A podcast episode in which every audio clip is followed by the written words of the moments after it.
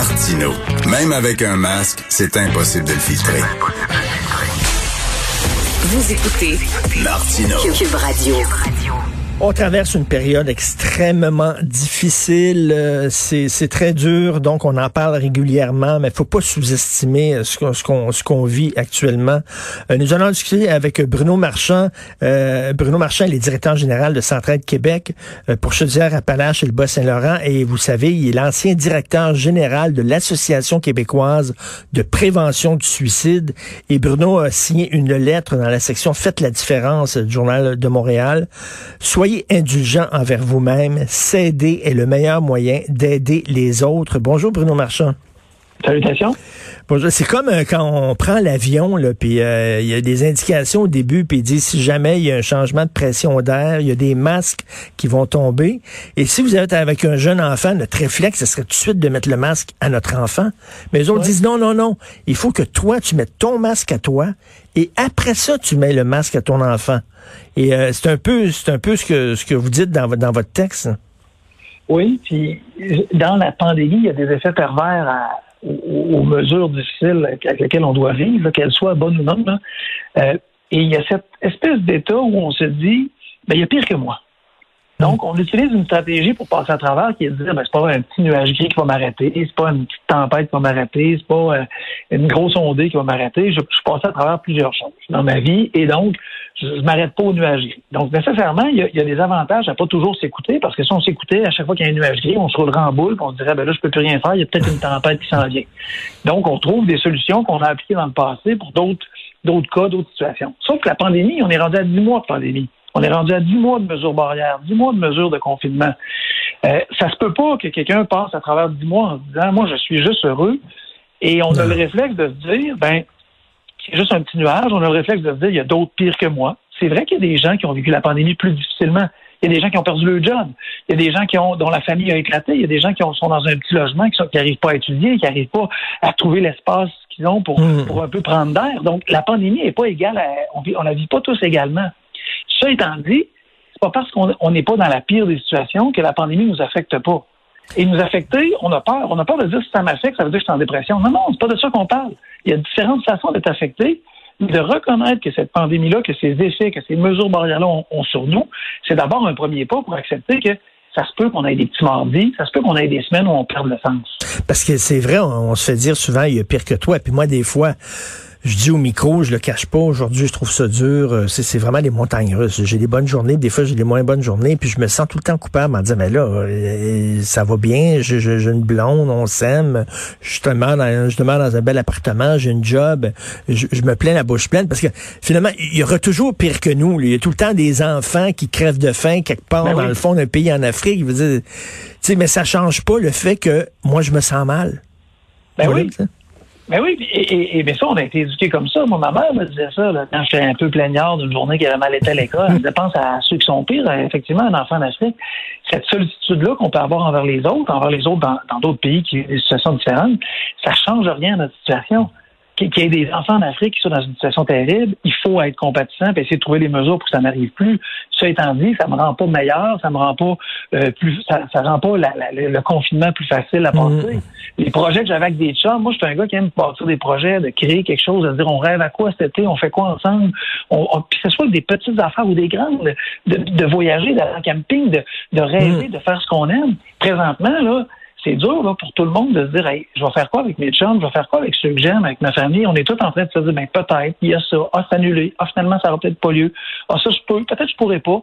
Et nécessairement, ben, ça nous affecte. Alors, de Mm. penser que d'autres sont pires, ça ça change rien. Et de, de refuser d'être affecté, ben, c'est un, moi, à mon avis, c'est un premier départ pour mettre sur la glace, mettre dans le congélateur quelque chose qui va pas super bien, sans aller super mal, mais que parce qu'on refuse de voir, parce qu'on refuse de mettre le doigt dessus, ben, c'est de laisser peut-être amplifier un problème qui peut grandir. Quand il y a une vague là, de mélancolie qui monte dans nous, là, il faut pas, il faut, il faut la laisser monter. C'est ça. Il faut pas, il faut pas comme lever le tapis puis mettre ça en dessous du tapis puis dire non, ça va bien, ça va bien.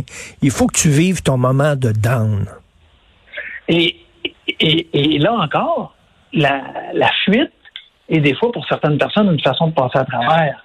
Mais la fuite, ça dure un certain temps. tu peux bien dire, je ne vivrai pas mon moment de down, mais ça se peut que ça te rattrape. Ça se peut que ça reste là. Ça se peut que tu n'as pas réglé. Et quand j'étais intervenant social, euh, on disait aux étudiants, le, sac de merde que tu règles pas, que tu mets au congélateur, là, il disparaît pas.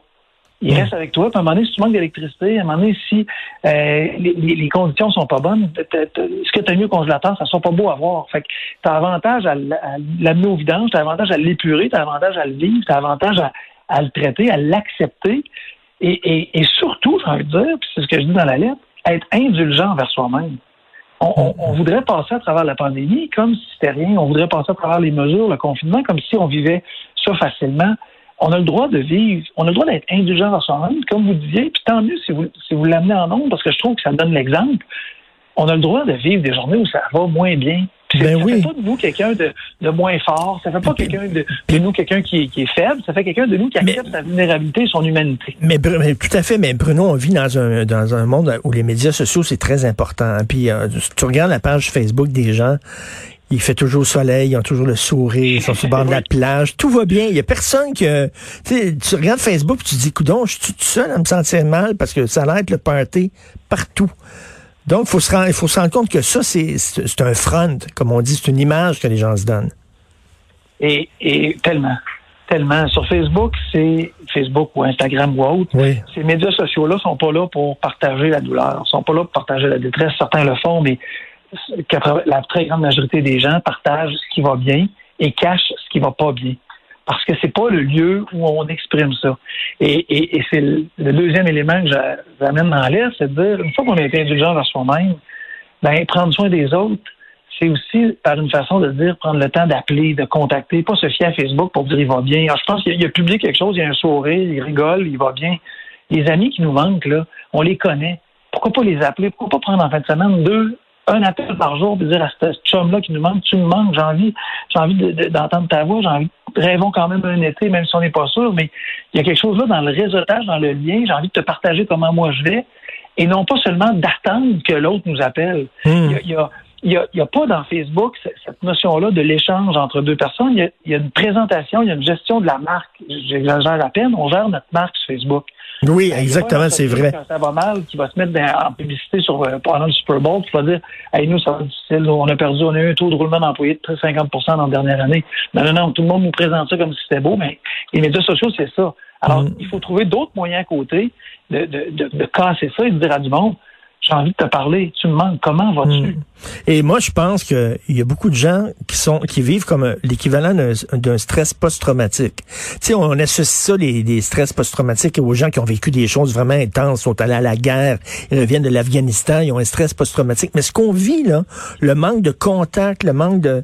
Puis, en plus, les gens qui sont seuls.